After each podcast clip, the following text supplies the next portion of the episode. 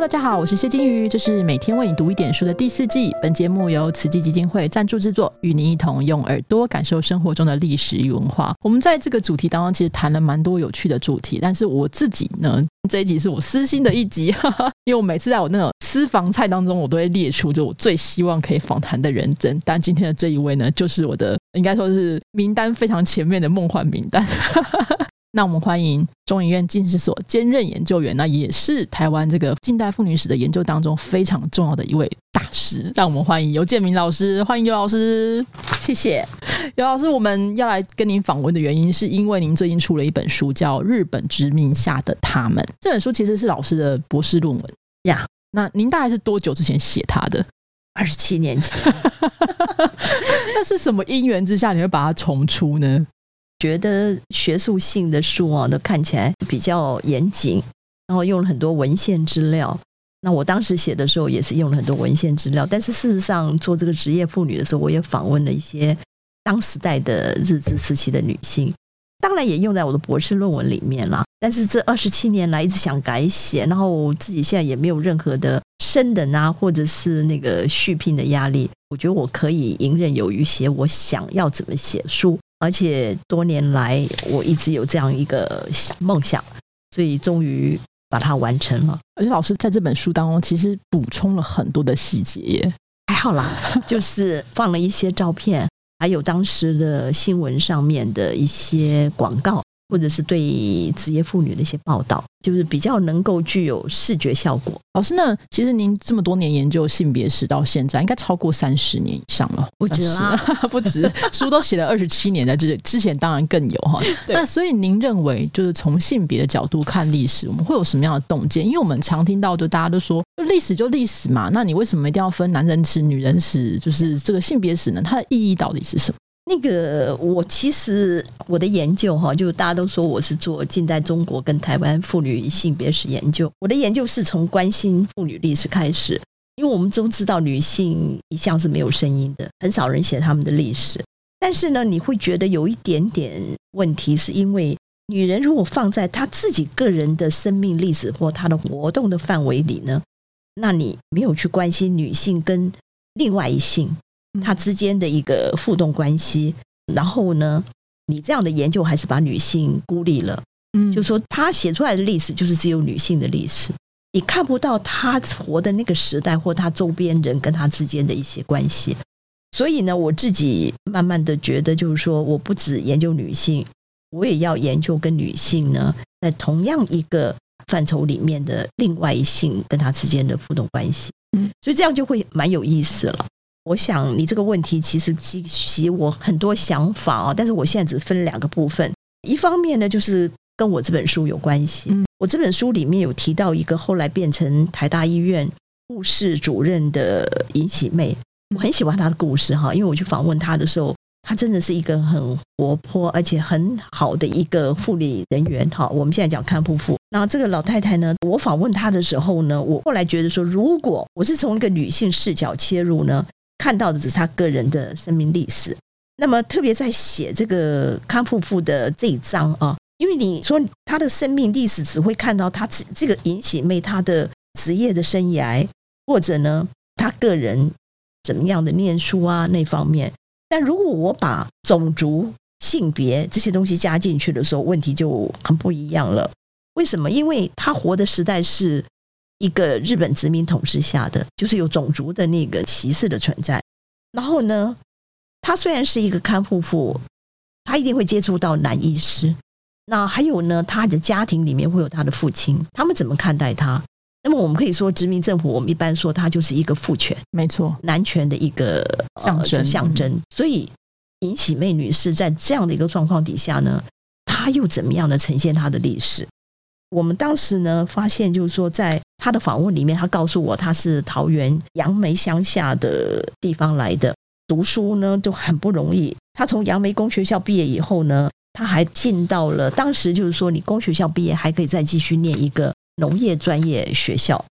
他想要继续念，甚至想要接着考新竹的高等女学校，可他父亲拒绝。他爸爸说：“我不能让你继续念，家里有很多事情要做，农田也要人家耕耘。”所以他读了那个农业专士学校，读了半年以后就辍学，他只好待在家里帮忙做一些农务的工作。可是他还是很想要念书，有这么一个机会呢，他想要去报考当时的就是我们现在讲的红十字会那个医院里面呢有康复妇的养成，就是属于护士护理的护理师的一个培育对对培育学校。很奇怪，他父亲居然不反对，还陪着他到台北去考试，所以他终于考上了。那我们从他这样的一个，后来他当然就就是从那个学校毕业走向这个护理师的这个路程。那我们从他的求学的过程可以看到，就是说，呃受到重男轻女的观念影响呢，他的教育权呢被剥夺了。这个来自于谁呢？来自于一个父权的压力。但是我们从另外一个角度来讲，让他念书的呢，还是来自于男性。嗯对所以很有趣的，就你从性别议题来看的话，就是在一个父权彼此拉扯之下呢，尹喜妹终于国体翻身了。但是我们也想知道，就是说，那她进到了这个真正的当看护户的时候呢，她是不是完全摆脱了那种父权的阴影？但事实上并没有，因为日本殖民政府统治台湾呢，他根本没有成立护理学校，他就在医院里面设了一些护理的培养的一些什么课养成程所啊那一类的，速成班这样子，跟当时日本或中国呢已经设有护理学校插起来，台湾的女学生呢想要念护理呢，其实就是一个短程的，就像你刚才讲的速成的短期的一个训练。而且在这教育过程里面呢，总督府对这些还没有变成护理师的时候，我们称他为护生嗯啊，学生的生非常严谨。那这也是他们的管理这些附生的方式，像是红十字会的医院的养成班呢，当然更加的严格啊。对，那不管如何，他们一些各种差别待遇也会放在真正已经变成护理人员就毕业啊，从护生变成了康复妇的那些人的身上。第一个，他的薪水比不上日籍康复妇，而且升迁的机会呢，也没有办法像日本的女康复妇一样，就容易得到那个升迁。那么尹喜妹呢，后来参加了海南岛的医疗服务队，就是在战争时期，她就告诉我们说，她当时很气，她说基本上就是说，你如果说跟着当时的日籍的护理师一起去哎海南岛做医疗救援，那回来以后还可以回到了那时候他已经到台大医院工作，可是按照这个日本人的规定呢，台湾的女性护理人员不能够回到原职，可是日籍的看护妇呢可以。那这一啊点对，就让他非常的不满。第二个就是说，他一直很生气的，就是说我自己在妇产科，我的工作情况不会比人家差，但是我的待遇所受的待遇却是让他不平衡。他说为什么？因为呢，很多事情都他在负责，但是他留下来在这个台大医院，他也没有升迁的机会，嗯所以呢，他就决定放弃工作，先到海南岛再说。嗯所以他就去了海南岛，然后还没有回到战后，就是他回来的时候还在战争期间，他到了其他医院，就是高雄的海军燃料厂的医务室服务，一直到那个战后的第二年，他才回到台大医院，那时候已经光复了嘛。所以尹喜妹呢，我笑她说她是跳脱了父权，成为康复妇。但作为日治时期的康复妇呢，她又陷入了另外一种更强大的父权的控制。像他这样的一个生命史，如果我们没有用个性别视角，是没有办法看到他生命中的一些纠结。嗯我另外还要讲，就是说用口述历史的例子。我原先的口述历史就是倾向于学女性的访问，但是在访问女性的时候呢，我发现，因为我们都是从家世背景啊、童年忆往啊、家庭婚姻呢去看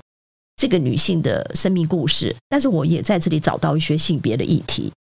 那我觉得很有趣的就是说，因为我们访问的女性有不少是什么很有名的校长，或者是她在职业上有成就，但是你会发现呢，她们很想谈的女性哦，她谈的是她的施工，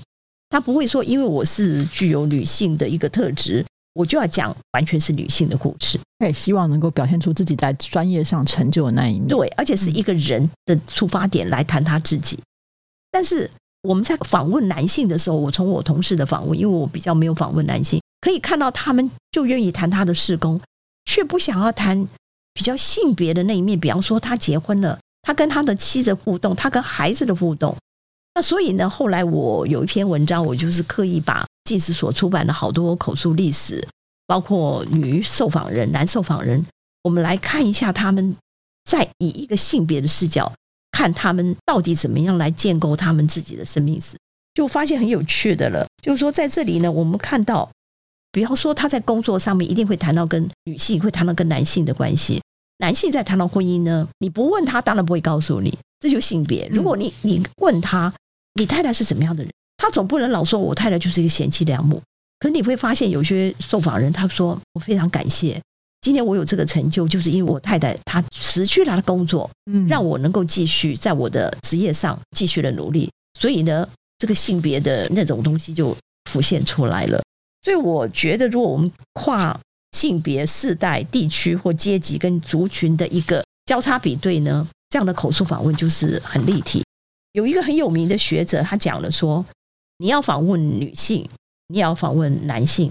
你如果访问女学生，也要访问女学生的老师；你要访问女老板，也要访问女老板的属下。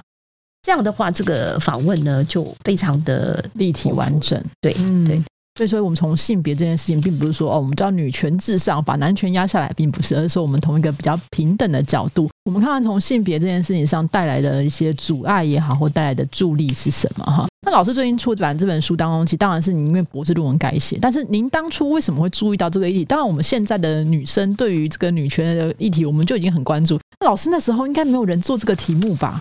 哦，的确是没有人做这个题目。对，所以我自己找这个题目的时候，基本上呢，是因为我写我的硕士论文是日据时期的女子教育。那我写到他们毕业以后的就业的状况，对，从统计数字啊，或大概可以找几位女性，她们工作在做什么，女教师啊、护理人员啊等等。那那时候我想说，我们找博士论文的话，可以把视角更宽阔，所以就想说从职业妇女来做这样议题。可是起初我担心的是，因为很多人会问我一个问题：说你的职业妇女是什么职业妇女？对，这很重要。嗯啊，她跟我们现在职业妇女一样吗？所以我必须找说，她确实是像我们现在一样有薪水领，也要去工作上班。那后来我发现，女医师、女老师，还有这个产婆、看护妇，甚至女工，她们这几个可以算是职业女性。跟我们所讲的，就是说，在比方说做劳工自贸制的那些女性呢，没有工厂、没有公司来帮助她，只是在家外面啊，对那一类的女性呢，就不是说我要研究的对象。就是说，真正有跟现在我们讲的领薪水的那些女性呢，是我要研究的。那么很巧的，那时候呢，我进入进食所啊，所以我们有一个口述历史组，我就申请了做一个光复前后台湾职业妇女的。访问计划，这个访问计划，我访问了七个职业妇女，就是尹喜妹，我刚刚讲的，就是她是护理师，但是很有趣的，她自己本身也有接生的经验，还有就是女老师啊、女医师等等。那这个访问记录呢，让我更有信心去在我的博士论文去处理有关当时代的女性的一些，你作为一个工作女性呢，你遇到什么问题？你是怎么工作？然后还有呢？找这个工作，你的过程是什么？对你家庭、社会有什么样的影响？然后我可不可以再多谈一点？就是说，当时我要做这个职业妇女的时候，我去做访谈的时候呢，跟尹喜妹有一个我觉得很重要的一个因缘哦，也许也可以帮助大家。如果你要做口述访问，那时候呢，尹喜妹她还在台大医院，已经退休了。可是尹女士呢，我是透过台大，台大医院有一个叫常德会。对，那常德会都是他们退休的人在那边服务的，所以我就去跟常德会人请教，我说你们医院有没有比较资深的或退休的护理人员？推荐了尹喜妹。那尹喜妹很热心，也是一个很活泼、很乐观的一个女性啊。她就跟我说：“她说你要访问护理师吗？啊，就说那个时候叫看护妇。”我说：“对呀，我可以帮你介绍啊。”然后他就特别跟他们护理站借了一个有点像 round table 那样的一个圆桌啊。我帮你找一些人来啊，是我那个红十字会的一些同学。我说我也想访问产婆啊，当然他们也做过这样的经验，我就这样子了，两批的人让我访问，所以我非常感谢他，透过他就这样穿针引线，就一个一个访问起来。好，所以我觉得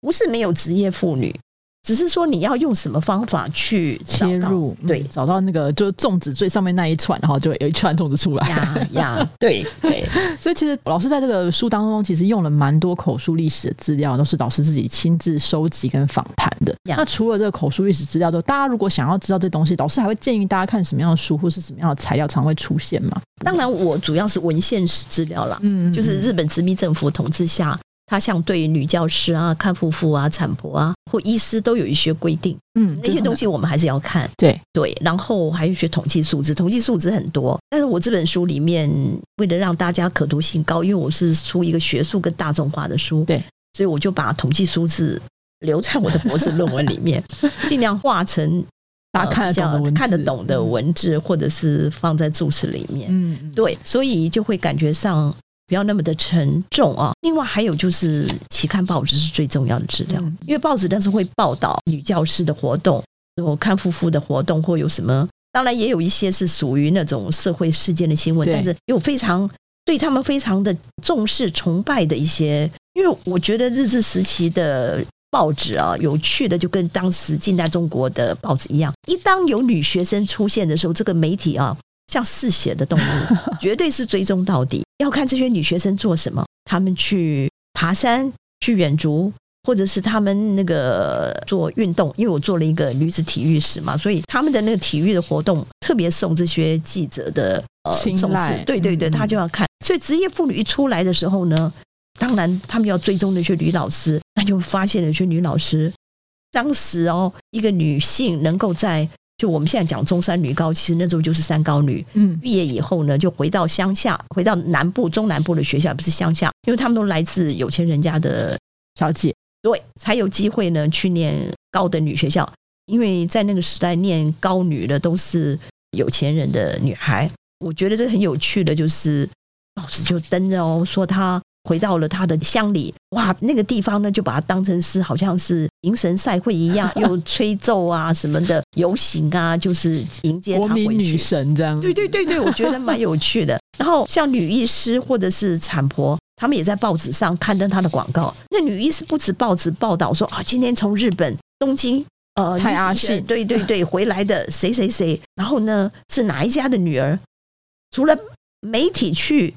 宣扬他们，他们自己也利用这个媒体来做广告，嗯，嗯招揽客人。对因为讲到蔡阿信啊，然后或是其他的这些嘉义的，像嘉义的这个张文英的母亲嘛，嗯对对，嘉义的这个很有名的的女医师，我就有一次跟我婆婆聊到的，她说嘉义，因为他小时候在嘉义长大，他说我知道，他每次要去出诊的时候，我们就那边看着他，然后就觉得好崇拜哦，很像妈祖婆出巡这样。其实嘉义出了蛮多医生，对这是我觉得蛮惊讶一点。对，好像是个风气，我觉得可能读书或是培育的风气。那这件事情当然也跟职业有关了哈，因为老师在书当中其实提到了几个主要的职业类别，医护人员当然是一个哈，然后教员还有女工，这些都是蛮需要技术性。那我可不可以换一句话说，就是说有技术性专业的女性比较容易在就业市场跟男性竞争吗？或者说当时的男性会比较因为啊这技术可能我男性一下子这个补不上来，所以女人加入也 OK，会是有这样的心态吗？我觉得这里面哈还是要看，因为我选的这几个职业群，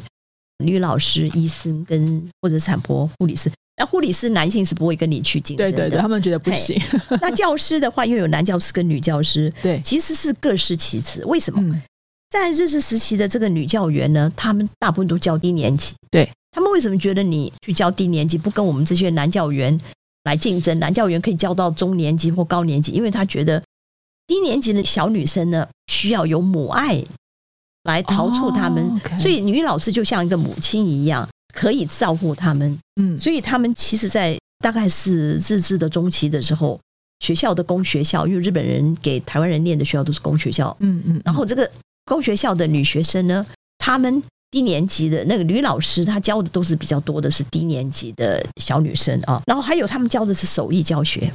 像缝纫之类的，对对对对，，裁缝啊，缝哦，这纫啊男人没有没有办法教，对对对，所以男老师就不会去跟他竞争了。但是到了战争的时候呢，那个职缺出来了，日本的女老师、男老师，有的人就离开台湾，那男老师有的人就去去战场，啊，对，对，所以职缺一出来的时候呢，那这女教师有人就运气很好啊。我访问里面有人就是因为她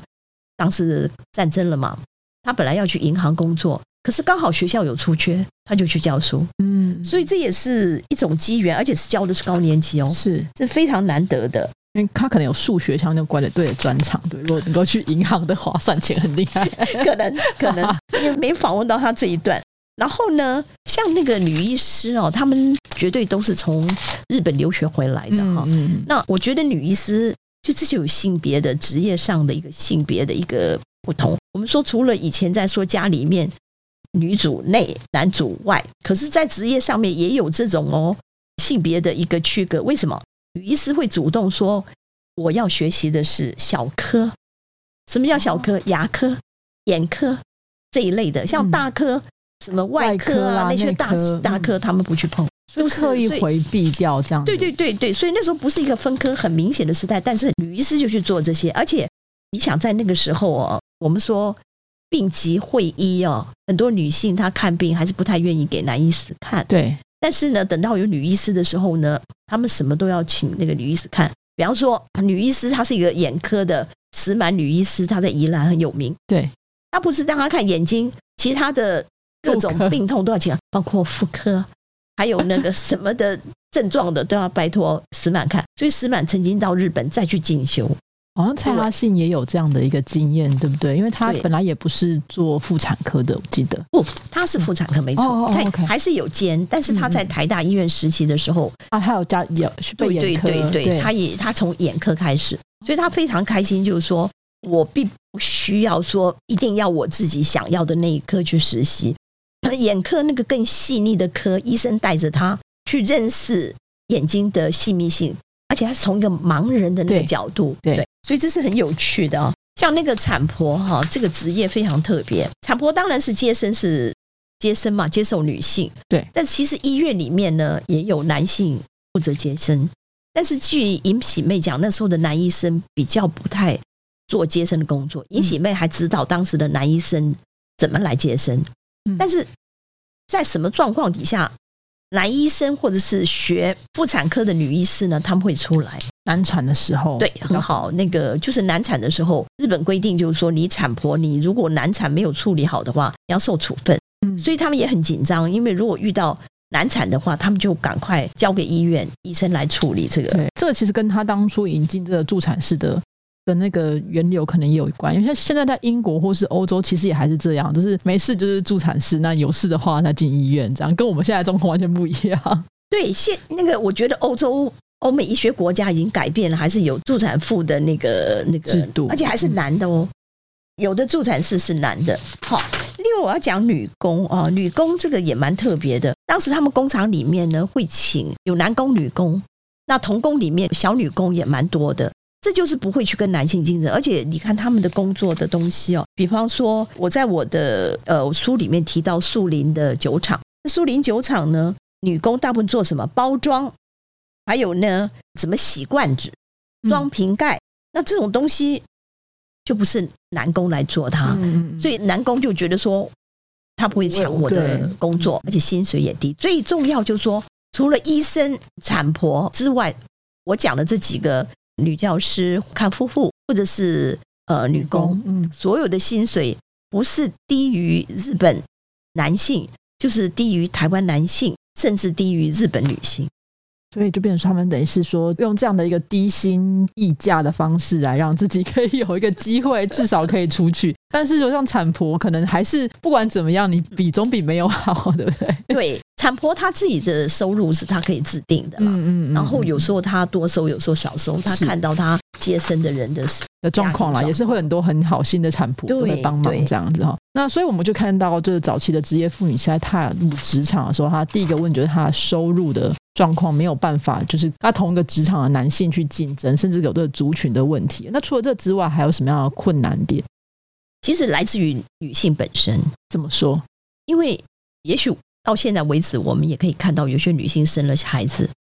我就会带小孩，就会愿意牺牲放弃，对对，就放弃她原有的工作。嗯，那就看个人啦。现在有一些保姆啊，或者什么的，然后政府也有一些补贴嘛，所以他们可能跟那个时代不太一样。但是那个时代的女性呢，我必须讲，以女老师来讲，她们都是来自于有钱人家的小姐，背景很好，所以她们如果说工作的时候，我可以看到她们。离职率非常的高。嗯嗯，为什么离职率这么高呢？就是因为他们可以找到人来帮他们照顾孩子啊，家里的那个有佣人，或者是他们有亲友可以帮忙他，嗯所以他们不会这个工作当了很久，而且家庭的经济也不需要做那么久的一个工作，这是一个家庭的问题。其实像吴英新老师的研究，他也看到当时日本时代男老师的离职率也很高，但是女老师多半的原因是因为婚姻家庭而离职，所以这其实就是女性她在工作上面会遇到一个本身的一个问题。限制，对，那还有一个就是，就以女老师来讲，因为她他们被派，也许派到从台北派到宜兰，她分发到那个地方去，他没有办法，交通又那么远，那怎么办呢？那你可能就搬到宜兰。我访问的几个人，就是他搬到宜兰去住，还有人是家长陪他去 度过那一段，就是说他们可能学校规定你，你既然念了这个，你就必须要在那边工作多久，但一年或两年你就可以调回来。所以有人就是不断不断的调职，然后最后回到他自己离家比较近的地方嗯继续的工作。所以这就是交通会影响。那我讲说，像女工这个职业就很特别，他们通常都是在家附近，比较不会有有那个要迁居啊或者要离职的问题。但他们离职的问题可能也是跟生了小孩，或者是他觉得这个薪水太低了对对对，说他离开了嗯，就不一样。所以就变成说，就女性自己要不要选择持续这个职业，或者说家人支不支持她继续呃从事？因为她如果离开，当然是家人也要说哦，那个 OK 嘛，哈，或是要不要？对那这这个问题其实真的是很大，就是刚刚讲性别其实是一个互动的过程哈。那我们最后想提，老师想提一个问题，就是家庭支持这件事情哈。早期的这些职业妇女，因为自己可能结婚，后来就做了母亲，做了婆婆。您的观察当中，他们会支持他们自己的晚辈做职业妇女吗？或者会说啊，不要啦，做职业妇女太辛苦了，会有这种状况吗？你要看这个职业，我是觉得很有趣的哦。我看那个女教师，对因为是女性的这个工作嘛，然后就发现很多妈妈或者是姐姐是女老师，嗯，她会鼓励她女儿继续做这样的工作，也是做这样工，不是继续这样工作。嗯，嗯那有一些例子可以看到嘛，哈。那另外还有就是像要女儿去接受高等教育，嗯，自己是女老师，她要女儿接受高等教育。那你刚才讲的说，会不会是女性鼓励婆婆啊，鼓励，或者是也鼓励女儿，也鼓励可能是媳媳妇妇这样？但事实上，男性也鼓励。哦，这个我们会觉得很奇怪，就是说为什么男性会鼓励女性就业？你会不会希望他们念完书以后不要浪费成本，就赶快嫁人啊？对不对？事实上，你看女医师，女医师对很多家庭来讲是一个光门耀祖的事，不是只有男性哦。女医师被认为她是一个光门耀祖的一个工作，所以我们看到了，我从那个当时的资料看到，有一些男医师，他们家里面出了蛮多女医师。是不是女儿，像比方说，我看到女儿就读女医专的有十八个人，哦，那还蛮多那这个十八个人呢，他医生的，就说医生就有七个人，嗯，就是这个爸爸是医生就有七个人，因为那个时候很流行医生世家，对，他不只是造就自己的儿子，也希望女儿继承。那像有一个叫呃陈硕芳，还有个叫梁道、王寿禄，这都是那个时期非常有名的男医师，嗯对，他们都各有两个女儿是医生。哦那培养了还蛮多的对耶，对对对，所以这个七个医生哦，我们大概可以看他培养了十个女医师。哦，所以其实真的是不少，对，然后另外还有就是，除了我们说比较底层的工作，哈，像女工，是不是也有那种沉船的那种意境？非常有趣的就是女工，工厂的女工。我们发现呢，那些女工呢，就是工学校毕业以后，然后呢，他们的下一代从工学校毕业以后，他们也鼓励他们进去工厂工作。像在那个松山烟厂里面呢，很多就形成了妇女母女相传，嗯母女群。嗯，那有一个在树林酒厂的一个受访人，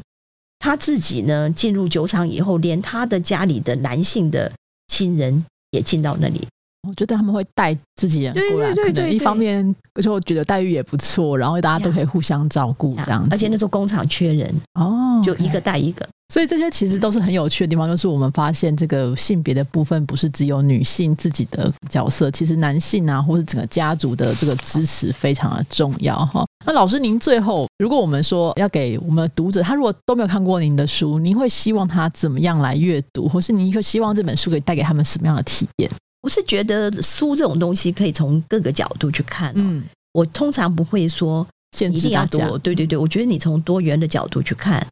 那当然，因为我这是放在一个殖民，还有一个现代化啊，现代性、殖民性。那日本殖民统治台湾是就是一个殖民台湾嘛，嗯，但是他也把现代化的这个理念带进了台湾。所以我觉得读这一本的时候呢，如果我们从这个视角来看的话，可能跟我们现在去理解现代的职业妇女是不一样。因为现在职业妇女呢，她没有这个殖民性，而且都已经现代化了嘛。你要看那个时代女性在被殖民的底下呢，她怎么工作，她怎么找寻工作。但是还有一个很重要是性别，性别就是说你跟另外一性，或者是你跟你的父母，或跟整个职场上的男性的那种工作的互动。我觉得性别就是蛮重要。还有一个阶级，嗯，不同阶级他们在这个职场上呢出现什么样的状况？如果从这个视角去看的时候，你可能不是只单纯在读一个。呃，什么女医师的故事，女老师的故事，你会发现它里面有互动。然后我最重要是因为我觉得这本书，我会不断的就我刚才讲的现代性，我们可以看到这群女性她受的是现代教育，她们是进入现代化的职场工作，不管是工厂女工，那那种现代化的东西怎么带给他们生活的改变？我举一个简单例子，像工厂的女工。因为你上班有一定的时间表，对休息时间，大工厂还让你女工可以有喂奶时间，可以带家长孩带孩子过来让他喂奶。然后呢，你当然要知道时间呢，所以有人就是说要让我家里的人知道什么时候你把小 baby 带过来，所以他就要买一个钟，嗯，就那个时间观念，现代时间观念就进到家里，进到了生活里面，嗯，这就是说我们在看